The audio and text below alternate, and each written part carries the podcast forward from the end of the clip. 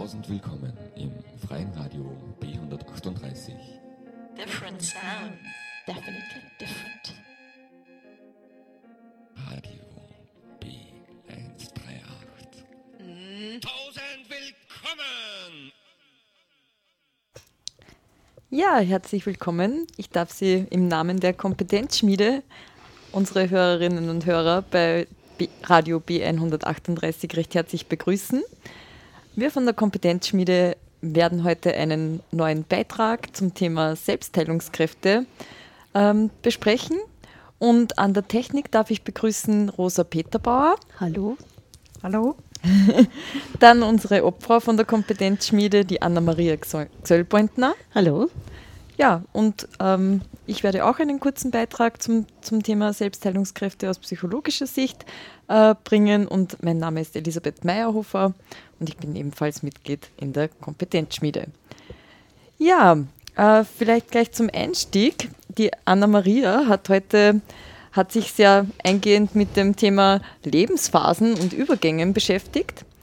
Und ähm, dazu möchte sie uns einfach jetzt auch ihre Sichtweise bringen, beziehungsweise auch ein Modell vorstellen der Lebensphasen. Und Anna-Maria, jetzt möchte ich dich einfach gleich fragen, äh, was hat dich denn so dazu bewegt oder dazu begeistert, ähm, dieses Thema zum Thema Selbstheilungskräfte aktivieren einzubringen? Ja, wie schon bei der ersten Sendung angekündigt, ist das Thema Selbstheilungskräfte stärken ein Thema, das mich immer mehr bewegt. Ich bin jetzt 30 Jahre selbstständig als Wirtschaftstrainerin und Coach. Und speziell die letzten 15 Jahre habe ich gemerkt, ähm, das Thema Lebensphasen, die Siemer-Schritte des Lebens, äh, hat mich selbst sehr bewegt, weil ich gerade in unterschiedlichen Phasen mich selbst bewegt habe. Und fünf, seit, seit 15 Jahren diese Trainings mache zu dem Thema Lebensphasen. Ja, vielleicht ganz kurz, was heißt Lebensphasen? Wir werden irgendwann einmal geboren und alle sieben Jahre haben wir Veränderungen, die äh, natürlich vorgegeben sind. Also wenn man jetzt hernimmt, mit sieben Schuleintritt, mit 14 weiterführende Schule, mit 21 Auszug von zu Hause, das sich ja ein bisschen nach hinten schon verlagert, weil oft Ausbildungen noch anstehen. Und so geht das Leben in sieben Schritten gut dahin und das sieben Schritte Modell ist von Rudolf Steiner, Begründer der Waldorfschule. Ja, aus diesen Siemer-Schritten hat Hans von Sassen, ein Unternehmensberaterkollege, die vier Lebensphasen entwickelt. Das heißt, das Phase, die erste Phase 0 bis 21 ist Kindheit, Jugend, wo wir lernen, erwachsen werden langsam. Und die zweite Phase 21 bis 42 ist so die aktive Phase, wo wir alle kennen, wenn man über 21 ist. Schauen wir, was heute die Welt, ja. Bäume ausreißen oder auch ähm, Ausbildungen machen und vielleicht sogar schon überlegen, was mache ich noch, um am Markt im Leben guten Platz zu finden. Ja, also das ist so eine Phase von 21 bis 42 ist die aktive Phase.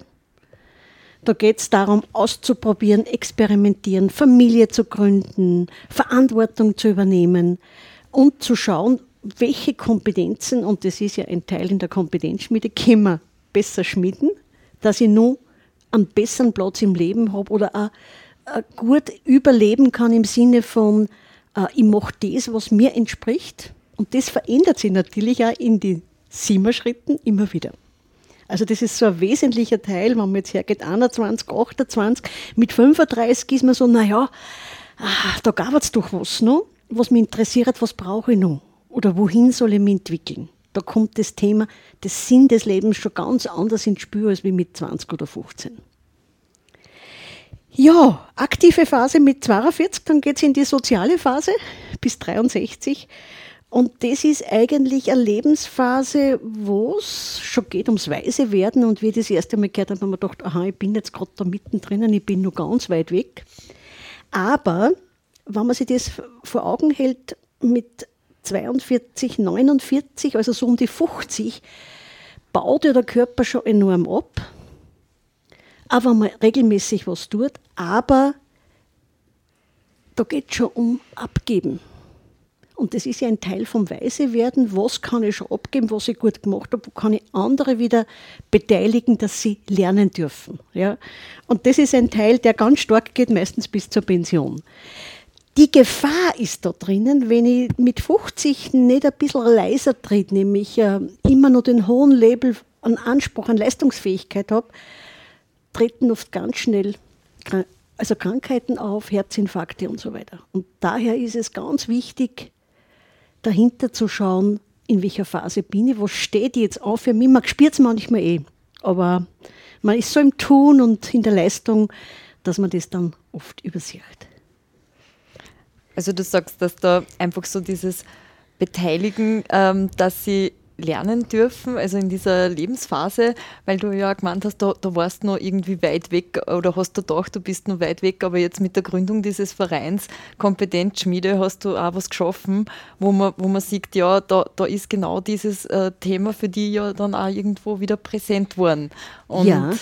da hast du, hast du auch, ähm, mittlerweile ist es ein multiprofessionelles Team, genau. die, die mit Begeisterung daran arbeiten, an äh, die, die Menschen in ihren Übergangsphasen dort auch zu begleiten mhm. und mit Begeisterung daran sind, die Gesundheit zu unterstützen und Heilungsprozesse in Gang zu setzen. Ja, das heißt im Team, aber auch das Team selbst hat Kompetenzen eingebracht, wo wir unglaublich toll unterwegs sind, um andere Menschen teilzuhaben, die sich mit dem Themen halt nicht so auseinandergesetzt haben. Und aktuell haben wir ja gerade eine Workshop-Reihe im Schloss Riedeck in Gallnenkirchen. Und es ist wirklich ja, Begeisterung auf allen Ebenen, weil es mit kleinen theoretischen Impulsen und passenden Aktivierungsübungen schon unglaubliches Bewusstsein entsteht, dass ich ganz viel selbst dazu beitragen kann, dass meine Selbstheilungskräfte gestärkt sind und dass ich meinen inneren Arzt sozusagen mittrage. Genau. Ja, super. Dann würde ich, ähm, würde ich sonst an die Musik, also dass wir ein bisschen Musik spielen. Mhm. Und zwar von den Cranberries, Ode to My Family. see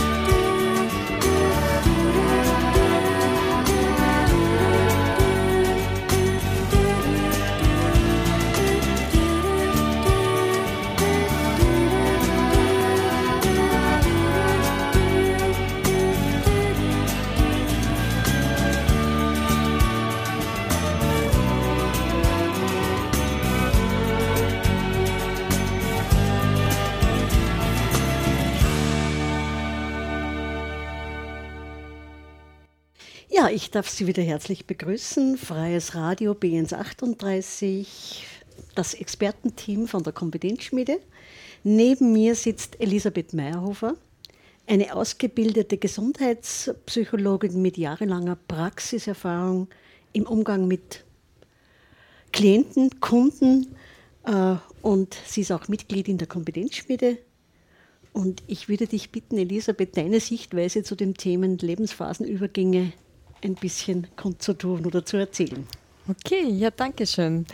Ähm, es ist grundsätzlich, ich möchte auf das, was du vorher gesagt hast, auch mit den Lebensphasen, dass einfach jede, jeder Übergang von einer Lebensphase in die andere, egal auch durch was es hervorgerufen ist, ob das jetzt im Modell in diesen sieben Schritten sind oder auch überraschenderweise äh, durch einen Arbeitsplatzverlust hervorgerufen werden oder durch die, die Zeit in der Pubertät, was ähm, oder wann, wann die Kinder ausziehen oder wann, ja, es gibt unterschiedlichste ähm, Modelle und, und, und Dinge, die einfach einen Übergang hervorrufen können. Und oft kommt es auch überraschend, manchmal kommt es auch geplant, also ein Übergang.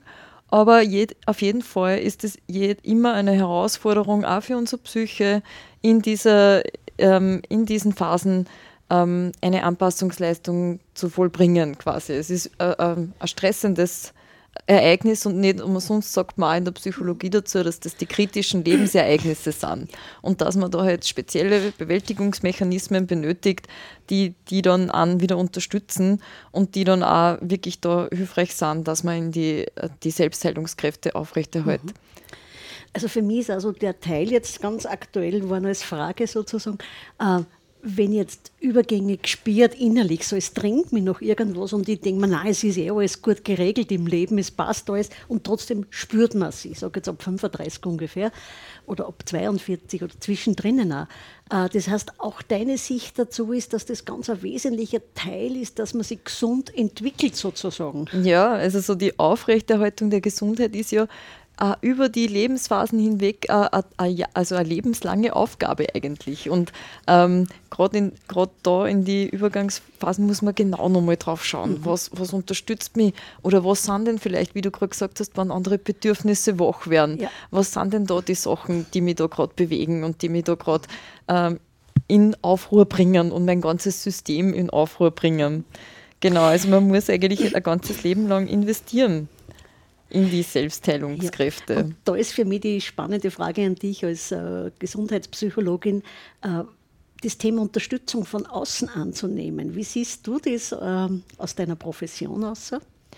Ja, also ich glaube, im Grunde wird, äh, ist es ähm, ein Thema, äh, was ganz viel Eigen, Eigeninitiative und eigenes Bereitschaft auch, was zu verändern, äh, voraussetzt weil gerade da, also da, damit man dann eine Veränderung schaffen kann, muss einfach auch das Vertrauen in den Behandler oder in die Behandlerin, in den Therapeuten, in den Coach äh, einmal als Grundvoraussetzung vorhanden sein, damit, damit man da was bewegt, weil wie man vorher ja äh, in der letzten Sendung ja dass der, der Glaube ja schon sehr viel bewirken kann mhm. äh, durch den Placebo-Effekt schon alleine und, und dass deshalb das Vertrauen in, in das in den Therapeuten, in die Therapie selber, also in die Methode, ob, e, egal aus welcher Richtung die dann auch kommt. Aber die, also das Vertrauen in, in die Methode, in den Therapeuten oder Therapeutin und natürlich in sich selbst, das ist die wesentlichste Komponente, dass es besser werden kann, dass es was verändert und dass es, ähm, dass man da wirklich ein ganzheitliches Bild zusammenstellen kann. Genau. Also das ist aus der Sicht ähm, was sicher ein größter Wirkfaktor ist. Und dazu äh, braucht es einfach auch eine Anerkennung von dem, was gerade da ist, ein Annehmen von dem, was gerade da ist, äh, ist immer der erste Schritt, sage ich, ja. in der Und Bewältigung. Das hilft, wenn ich externe Unterstützung habe, egal in welcher Form, oder einfach den Impuls manchmal kriege, aha, darum geht es mir jetzt so. Also das ist für mich so oft dieses Ah. Mhm. Fast ein Aha-Erlebnis. Also so die, die Selbsterkenntnis genau, quasi. Genau, genau. Mhm. Ja. ja. Genau. Aber also ähm, grundsätzlich ist ja jede Heilung oder jede, jede, jeder Prozess ist ja eine Heilung, die in uns selber passiert. Also das ist, äh, der Therapeut kann immer nur unterstützen oder der Coach kann immer nur so wie, wie, wie Stirnglander bieten, wo man sie anhalten kann, wo man vielleicht einmal eine gewisse äh, Unterstützung bekommt über einen gewissen Zeitraum, aber die Stiegen steigen muss man selber. Mhm. Und das ist immer das, die Eigen, Eigeninitiative, die da gefragt ist, ja. genau. Ja, und da gibt es ja dieses Stichwort äh, Krise als Chance, das man in Krisen überhaupt nicht hören kann, weil es ja. nicht lustig sind oder weil es nicht angenehm ist. Einfach Vertrautes passt auf einmal nicht mehr oder durch äh, besondere Schicksalsschläge wird alles über den Haufen geworfen und man verliert fast den Boden. Und du hast ja aus deiner Praxis her da viel Erfahrung. Ja, also ich habe wirklich das Glück gehabt oder auch das Glück, dass ich Menschen begleiten darf in solche Lebensphasen und da merke ich oft, dass, äh, dass dann wirklich dann oft der Boden unter den Füßen ähm, weggezogen wird und das natürlich dann auch wieder auslösender Faktor ist, dass eben das Immunsystem auch geschwächt ist. Also jede Unsicherheit, jede Angst, äh, Stress, alles, was damit zusammenhängt, wo unser Körper einfach durch die, die Regelkreise, die ja in unserem Körper vorhanden sind. Wir haben ja das Hormonsystem, wir haben äh, das Herz-Kreislauf-System und das ist, sorgt eigentlich zu jeder Zeit der, der, ähm, der, also sorgt dafür, dass unser Körper unser Überleben sichert und dass sie selbst heilt. Und das Denken ist ja noch, wenn man nach dem Neurobiologen Dr. Hütter geht, ähm, ja eigentlich dann schon ein Luxus von uns. Also grundsätzlich versucht das, das System oder unser körperliches System immer wieder ein Gleichgewicht herzustellen. Und genau darum geht es dann auch in der Therapie. Wie kann man da hinkommen oder in, in der Behandlung, dass man dieses Gleichgewicht wiederherstellen kann? Mir fällt jetzt ein, wenn ich von Unterstützung rede oder Therapie oder Impulse kriege, äh, wenn jetzt eine Therapie, was ist da so eine, eine gute Basis, dass ich sage, in, in zwei, drei, fünf Sitzungen, wie schaut das so aus aus deiner Erfahrung? Um dass ich so wieder klarer bin oder ja, leichter weitergehe es ist ein, ein, individueller Prozess, kann man jetzt vielleicht mhm. gar nicht so, ähm, jeder braucht was anderes. Und da muss man mal, ich glaube, in erster Linie mal schauen, was, ähm, was ist eigentlich mal die Ausgangsbasis. Mal anhören, mal hinhören, hinspüren und die Emotionen und das Denken wieder zusammenzubringen. Mhm. Und das ist, glaube ich, ein wesentlicher Teil.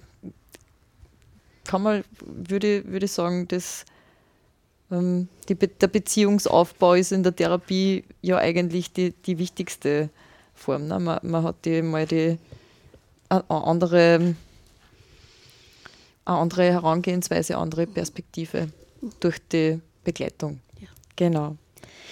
Wir haben ja gerade vor einer Woche den Impulsabend in Gönnekirchen gehabt, im Schloss mhm. Und da hast du ähm, ein Referat zum Thema oder einen Impulsbeitrag zum Thema unser Denken, wie funktioniert das? Und das war ja für mich dann so spannend mit dem Experiment.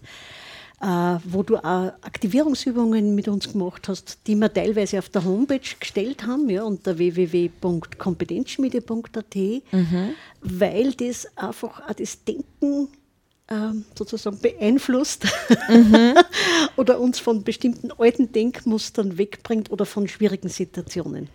Ja, also das, was da auf jeden Fall einen Einfluss hat.